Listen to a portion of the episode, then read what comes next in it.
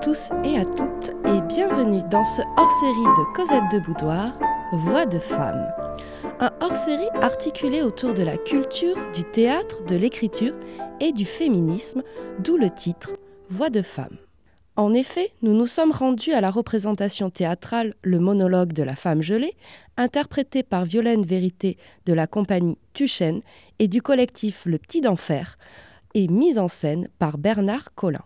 J'attendais depuis longtemps cette représentation, puisque celle-ci a été créée à partir du roman La femme gelée, qui date de 1987, d'Annie Ernaux, une de mes écrivaines favorites dont j'apprécie énormément le style et les thématiques d'écriture.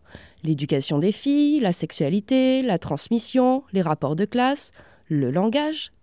Bref, j'avais vraiment hâte. De plus, cette représentation, programmée par le théâtre de l'usine, avait lieu le week-end suivant le 8 mars et donc faisait totalement écho à la journée internationale de lutte pour les droits des femmes. Et ça, c'était vraiment cool. Mais revenons au propos. Le monologue de la femme gelée, cela raconte quoi? C'est retracer un trajet de femme. C'est comment une petite fille énergique et pleine de rêves, issue d'un milieu ouvrier villageois, va devenir cette petite bourgeoise encarcanée dans une vie harassante, vide et soumise. Violaine Vérité est une comédienne incroyable car elle possède toute la force et la finesse nécessaires pour donner corps et voix aux mots d'Annie Ernaux. Elle a tout de suite accepté l'idée d'une discussion en amont de la représentation. Je vous laisse découvrir cela.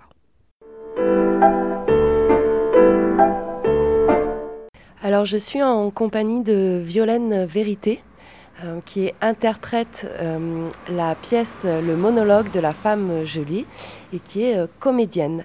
Merci beaucoup de nous accorder ce petit temps pour répondre à nos questions juste avant la représentation. Oui, ben, merci à vous. Et j'aimerais tout de suite euh, revenir sur ce projet, hein, puisque le monologue d'une femme gelée hum, a été écrit à partir du roman d'Annie Ernaux, La femme gelée. Pourquoi ce projet? Pourquoi cet intérêt pour ce roman-là? Au départ, euh, quand j'ai lu ce livre, en fait, pour être honnête, j'ai pensé à ma mère, à son trajet de femme et de mère de famille et d'enseignante. Donc ça m'a donné envie de de voir ce que je pouvais en faire pour une adaptation scénique, théâtrale. Voilà. Donc le point de départ, c'est celui-ci. Mm. Ensuite, euh, j'ai lu le livre, j'ai fait des, des choix de, de passages que j'ai choisis. Euh, euh, voilà, que j'ai choisi. Et puis, je les ai mis bout à bout. J'ai fait un montage. ce montage, en fait, je l'ai envoyé à Annie Ernaux. Euh, qui m'a contacté. Nous avons, on a parlé ensemble de ce projet. Elle était d'accord au départ, hein, je lui ai demandé les droits bien sûr. Et puis elle m'a fait des remarques, elle m'a dit euh, Je trouve qu'au début, les premiers débuts, c'est trop long, la fin est trop elliptique. D'accord? Donc j'ai retravaillé la fin, le début, je lui ai envoyé, elle était d'accord. Voilà j'ai travaillé avec elle sur cette adaptation. Donc tout le travail de réécriture en mm. fait a été fait avec euh, l'autrice hein, Annie Ernaux et puis ensuite une fois que vous aviez un petit peu euh, on va dire les, très grandes lignes, vous avez contacté un metteur en scène pour ce projet-là. Euh, oui, c'est ça. oui, c'est ça. Bah, je travaille toujours avec un metteur en scène, toujours le même, qui s'appelle Bernard Collin et qui est et voilà, et oui, c'est ça. J'ai contacté une équipe, j'ai monté une équipe. Au départ, euh, il y avait un musicien aussi. Musicien, costumier, euh, scénographe, etc., euh, etc.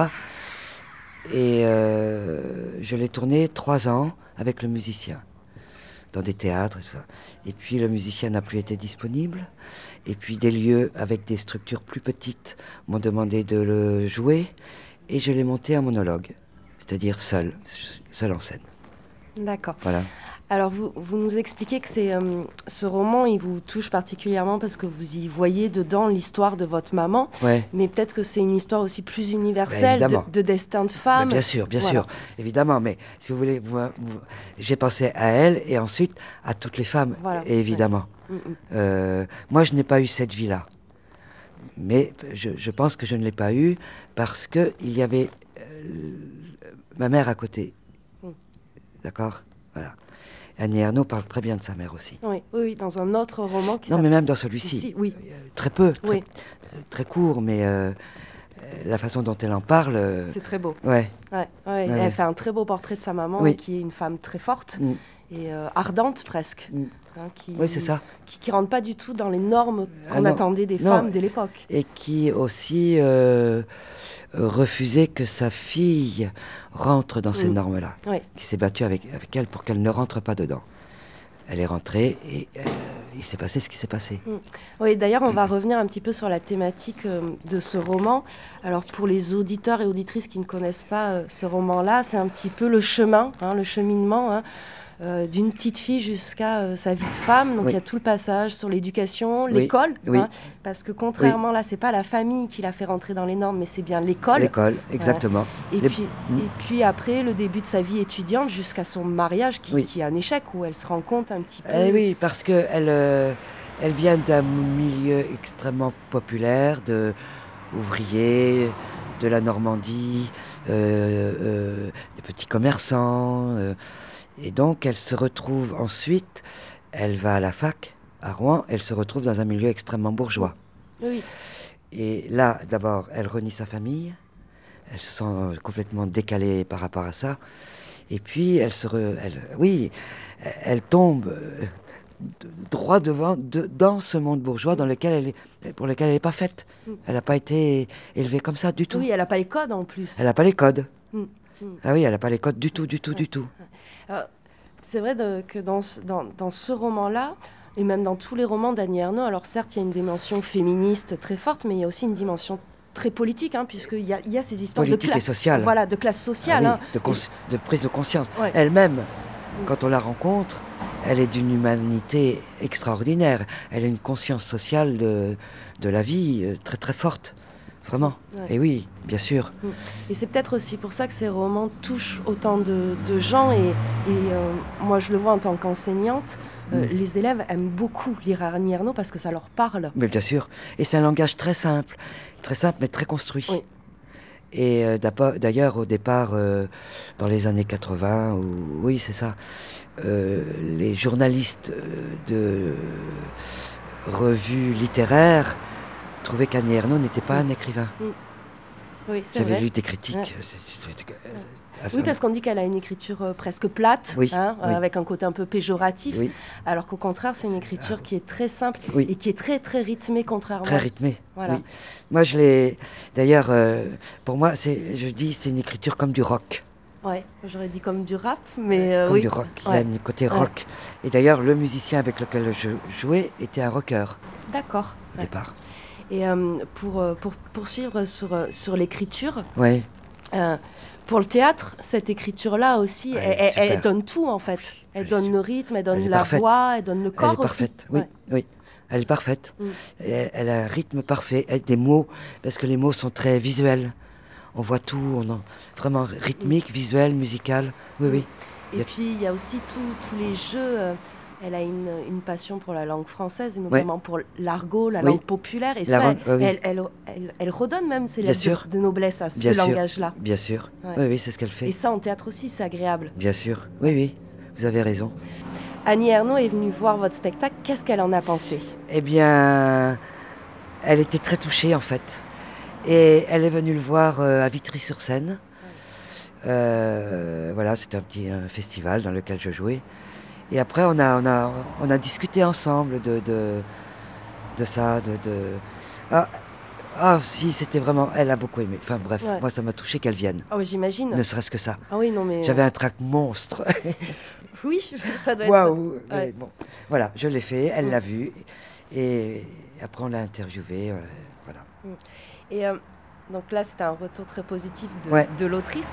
Mais par rapport aux, autres publics, au, public. Ah, en général, il est très bien reçu. Alors, j'ai joué à Montpellier il y a aussi dans un contexte un peu particulier, c'est-à-dire devant un 200 ou 250 femmes venues de quartier mm. de, Montpellier. Donc, des femmes avec les foulards, des, des, euh, gitanes majorité femmes. Et alors, ces femmes, elles étaient aux anges. À la sortie, euh, il y avait une femme qui m'attendait avec sa mère. Elle me dit, oh, il y a du gingin là-dedans. Sa mère, elle m'a pris dans ses bras, elle m'a embrassé. Mm. Les femmes sont venues me voir, elles m'ont dit merci. Vous... Mais est-ce que c'est votre vie? Après, elles m'ont dit mais c'est ta vie, ça? Comment c'est? Tout ça.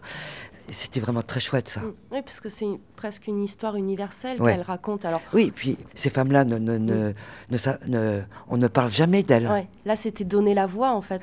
Ah, ah complètement. Mm. Complètement. Alors ce projet, euh, le monologue d'une femme gelée, s'inscrit dans un autre plus grand projet que vous nommez Destin de femme, hein. mm.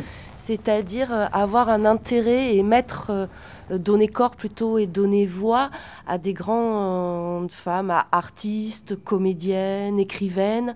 c'est une importance forte bah, aujourd'hui. Alors, je ne sais pas comment répondre à ça en fait, mais si vous voulez, moi je me suis intéressé à un moment donné aux écritures de femmes, c'est-à-dire écrites par des femmes. Donc j'ai commencé par Marguerite Duras. Mm. Euh, j'ai joué, euh, monté un texte intégral de Duras qui s'appelle euh, L'homme assis dans le couloir, qui est un texte très court, de 25 minutes, qui est un texte érotique, dans lequel il y a une certaine violence. Voilà, donc c'était mon premier texte. Ensuite, j'ai fait des montages de textes de poètes, Tess, de, du, monde entier. Ça, j'ai fait un montage d'une trentaine de minutes, que ce soit des africaines, euh, irlandaises, françaises, enfin bref, voilà. Et que des femmes, d'accord?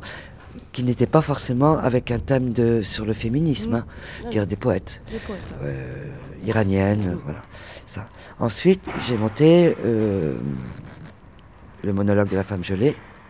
Et là, je viens de créer un autre spectacle euh, à partir d'un livre de Carole Martinez qui s'appelle Le cœur cousu. Ah oui, très très beau. Ouais. Et j'ai pris le prologue du cœur cousu. Euh, que ça, j'ai rajouté quelques petits passages du livre, mais très peu et je l'ai appelée La route de Soledad. Donc c'est pareil, c'est une femme qui raconte son parcours, un parcours complètement différent, une écriture complètement différente, c'est du réalisme magique, c'est aussi euh, le lien à l'héritage, qu'est-ce qu'on fait de notre héritage, etc. À la transmission aussi. Ben, l'héritage, la transmission, bien sûr. Voilà. Donc, effectivement, je me suis intéressé au destin de femmes à travers l'écriture de femmes. D'accord. Voilà. C'est euh, aussi, moi je trouve que c'est important de montrer ces destins de femmes aussi pour bousculer un petit peu les représentations, notamment dans le domaine de la culture, de l'art, etc. Ouais, certainement, bien sûr. Je dirais... Et puis offrir aussi d'autres, euh, un autre imaginaire collectif. Oui, bien sûr, bien sûr, oui, oui. Bah, un imaginaire, euh, oui, enfin, enfin, là, je sais pas, je sais pas quoi répondre à ça en fait. Euh, si on donne un autre imaginaire collectif, certainement, oui. C'est sûr qu'Annie Ernaux, par exemple, a décalé des choses. Mm. Je le vois aux représentations, les, comment les gens réagissent, comment qu'est-ce, qui, qu'est-ce que ça leur amène, mm. qu'est-ce qui, de quoi ils discutent après, qu'est-ce que ça, soulève, etc., etc. Oui, oui, mm. effectivement. Ok. Bon, mais je vous remercie euh, pour cette, euh, cette interview et d'avoir répondu à nos, à nos, petites questions. Ouais. Euh, le monologue de la femme gelée, ça va continuer un petit Alors, peu? étonné, étonnamment, ce spectacle a été créé en novembre 2013. Donc c'est bien sûr. Donc je l'ai tourné trois ans avec le musicien et depuis trois ans, régulièrement, je le joue tous les ans. Euh, là jusqu'à présent. Voilà, ça continue. Et c'est une forme très légère, je suis toute seule. Je le joue dans des lieux et des contextes très différents. Je l'ai joué beaucoup en appartement, c'est très chouette. Médiathèque évidemment, mais aussi des théâtres et voilà, l'usine. Et il continue sa route. Ok, et bientôt euh, celui sur Cœur Cousu qui va tout doucement peut-être euh, commencer son chemin. Voilà, qui a, qui a commencé là, il est, qui a commencé en février. Là, je le reprends en avril, mais voilà, c'est les débuts. C'est le tout début. Super. Rien à voir. ça rien à voir. J'espère euh, vous voir aussi sur Cœur Eh ben, très bien. Merci beaucoup. Merci. Merci à vous. Au revoir. Au revoir.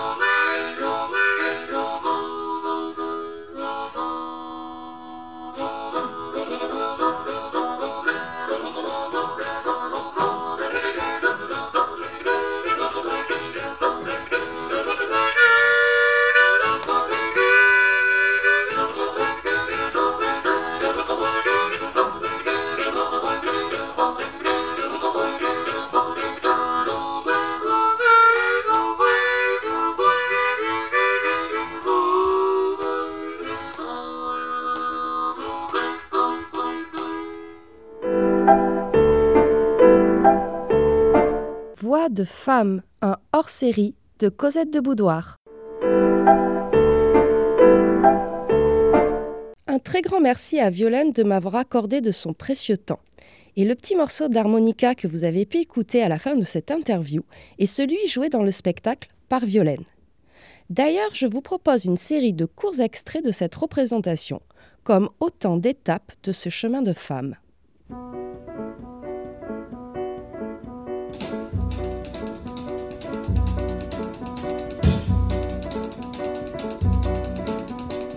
Dans le paysage de mon enfance, avaient tout le verre de haut.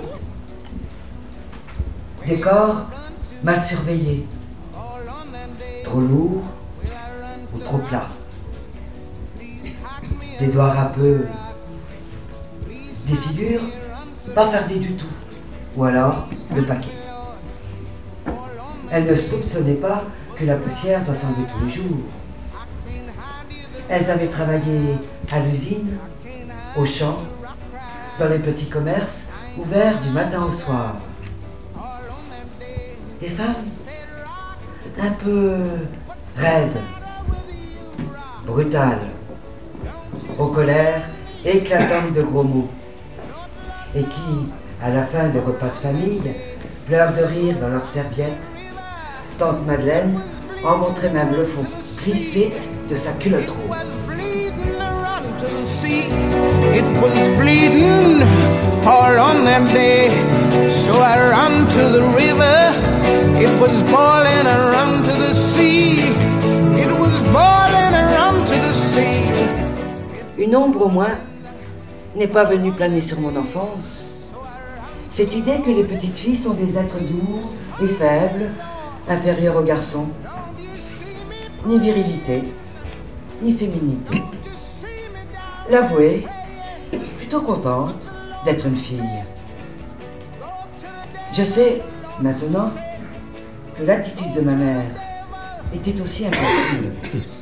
Voulait une fille qui ne prendrait pas comme elle le chemin de l'usine, aurait une vie libre, dirait merde à tout le monde, et l'instruction était ce merde et cette liberté. Il faut être bien armé dans la vie d'abord. Naïveté de ma mère. Elle croyait que le savoir et un bon métier me prémunirait contre tout, y compris le pouvoir des hommes.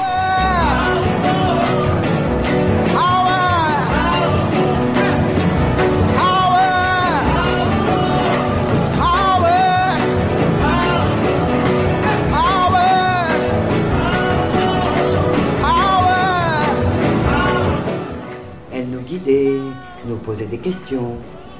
À moi, elle m'a coupé la chic. Tu seras épicière, comme ta maman, sûrement. Je n'en revenais pas. Moi qui pensais dire institutrice, ben, tant pis, elle savait certainement mieux que moi. On passe à Marie-Jeanne, qui avait un sourire jusqu'aux oreilles, tranquille. Et toi? Moi Je serai maman. Les hurlements de rire, tout le monde, même les chochottes, on s'affalait sur les tables parce que ça nous faisait tellement rire. On se regardait parce que ça double le plaisir de, se regarder rire. Terrible, la Sylvestre nous a arrêtés. Taisez-vous, petite sotte. Elle s'est mise à parler, lentement, doucement, en balayant de ses yeux sévères. Maman, vous ne le savez pas. C'est le plus beau métier du monde. Personne n'a penché. Fermière, docteur, religieuse, même il y a eu. Épicière, zéro tout ça. Elle faisait bien les choses, la Sylvestre de Lisieux. Deux vérités d'un coup. Que fille d'épicière j'étais, fille d'épicière je serais, et que pouloter des mômes, pousser un landau, dans l'ordre des destins, il n'y avait pas au-dessus. prêteuse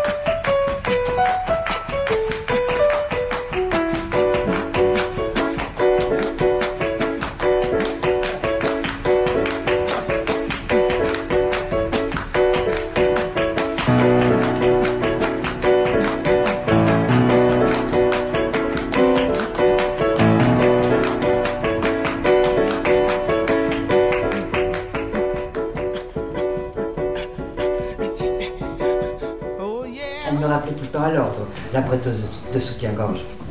Le poil au pas, c'est pas beau. Tu devrais mettre du vernis sur tes ongles de pied.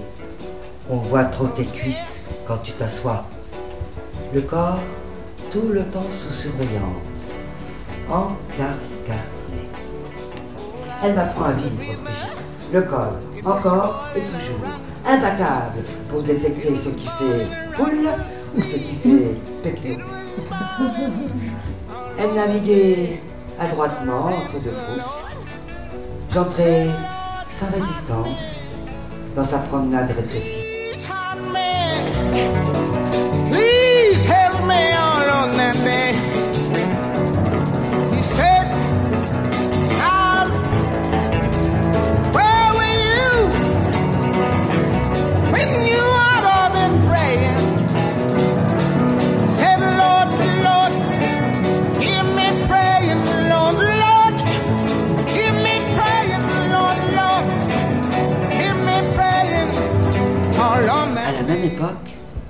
La lecture du deuxième sexe m'avait fichu un coup. Aussitôt, les résolutions. Pas de mariage, mais pas non plus d'amour avec quelqu'un qui vous prend comme objet. Très lumineux programme en descendant vers le lycée.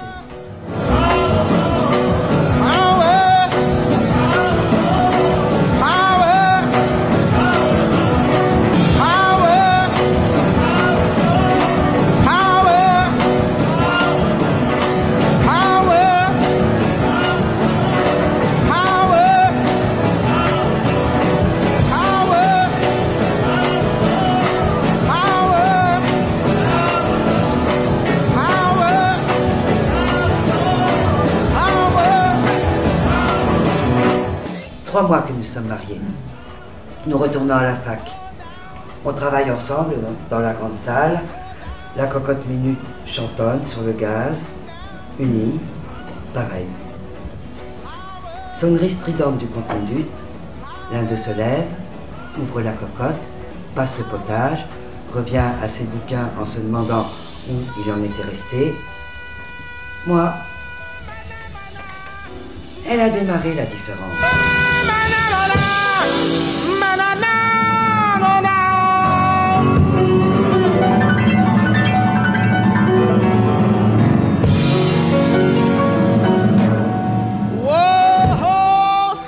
Je ne suis pas prof.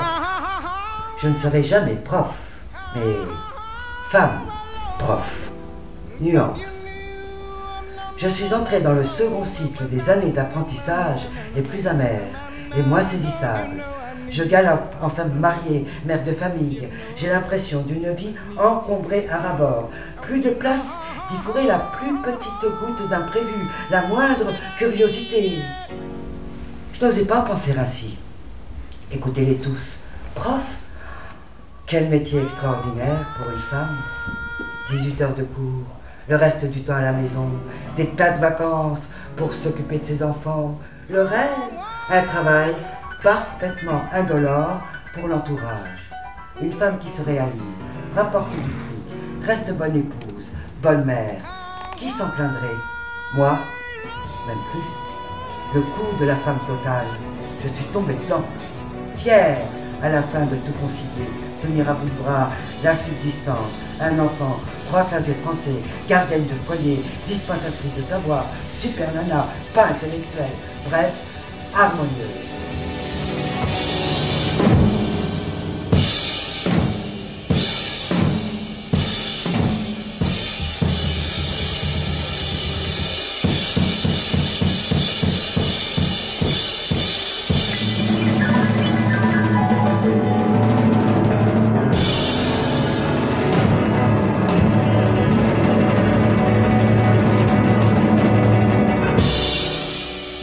Découvrir dans ces petits extraits cette trajectoire de femme. Ce spectacle est bien plus qu'une simple mise en voix du roman d'Annie Ernaux. Violaine Vérité amène une autre dimension, notamment grâce à son travail de théâtralisation articulé autour d'une résonance entre le je et le elle. Le jeu de la narratrice, de l'écrivaine, qui fait écho à un jeu intime de la comédienne, le jeu de sa mère, ce elle, ses mères, ses femmes, elle, cette femme, cette femme gelée que l'autrice observe, celle que la narratrice devient, elle, dont la comédienne nous raconte la vie, que nous regardons nous, public, et dont nous nous retrouvons parfois dans ce jeu. Euh, je ne sais pas si tout le monde me suit, mais c'est bien la preuve que cette représentation bouleverse pas mal de choses, soulève des questions et finalement libère aussi les mots. C'est pourquoi un petit temps d'échange était proposé après la représentation.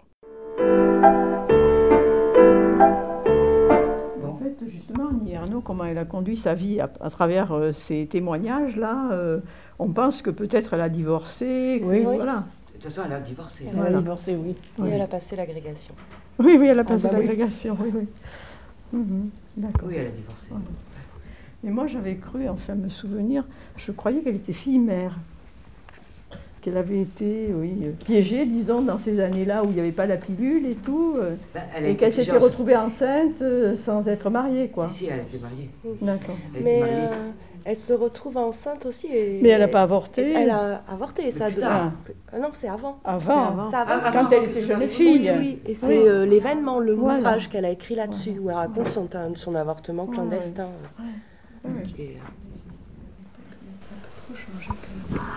Bon, on est un peu toujours là-dedans.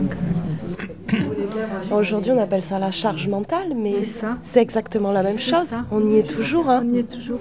Et, euh, et cette construction de la féminité chez l'adolescence, c'est la même. C'est la même. Elle est peut-être pire parce que je trouve que les jeunes filles, elles sont dans un un modèle physique de sexy, il faut être belle, je me prends en photo, je fais des C'est la société d'apparence de plus en plus forte, alors qu'à cette époque-là... Là, c'était encore un peu... Euh, bon, il fallait être euh, une femme, il fallait plaire, en effet, il y avait tout ça derrière. Mais là, je trouve que c'est... Euh, il y a une mise en scène maintenant de la féminité qui est très très forte. Ce sont des petites filles, quoi. Mais bon. Il y a beaucoup de travail pour déconstruire encore beaucoup de choses hein, chez les filles et chez les garçons. Et chez les garçons aussi. Hein. C'est important, hein, parce que c'est les deux ensemble qu'il faut avancer. Comme je vous le disais, un spectacle qui donne voix. Un très très grand merci à Violaine Vérité pour tout son travail, pour tout ce qu'elle offre sur scène, ce qu'elle offre au roman d'Annie Ernaux. J'ai vraiment apprécié notre échange et j'espère recroiser sa route pour son spectacle sur cœur cousu. On se retrouve très vite pour un nouvel hors-série. Et en attendant, vous pouvez écouter et réécouter nos émissions sur le site de Décibel FM, notre audioblog Arte Radio Cosette de Boudoir et suivre notre page Facebook et notre compte Instagram. Allez, à bientôt!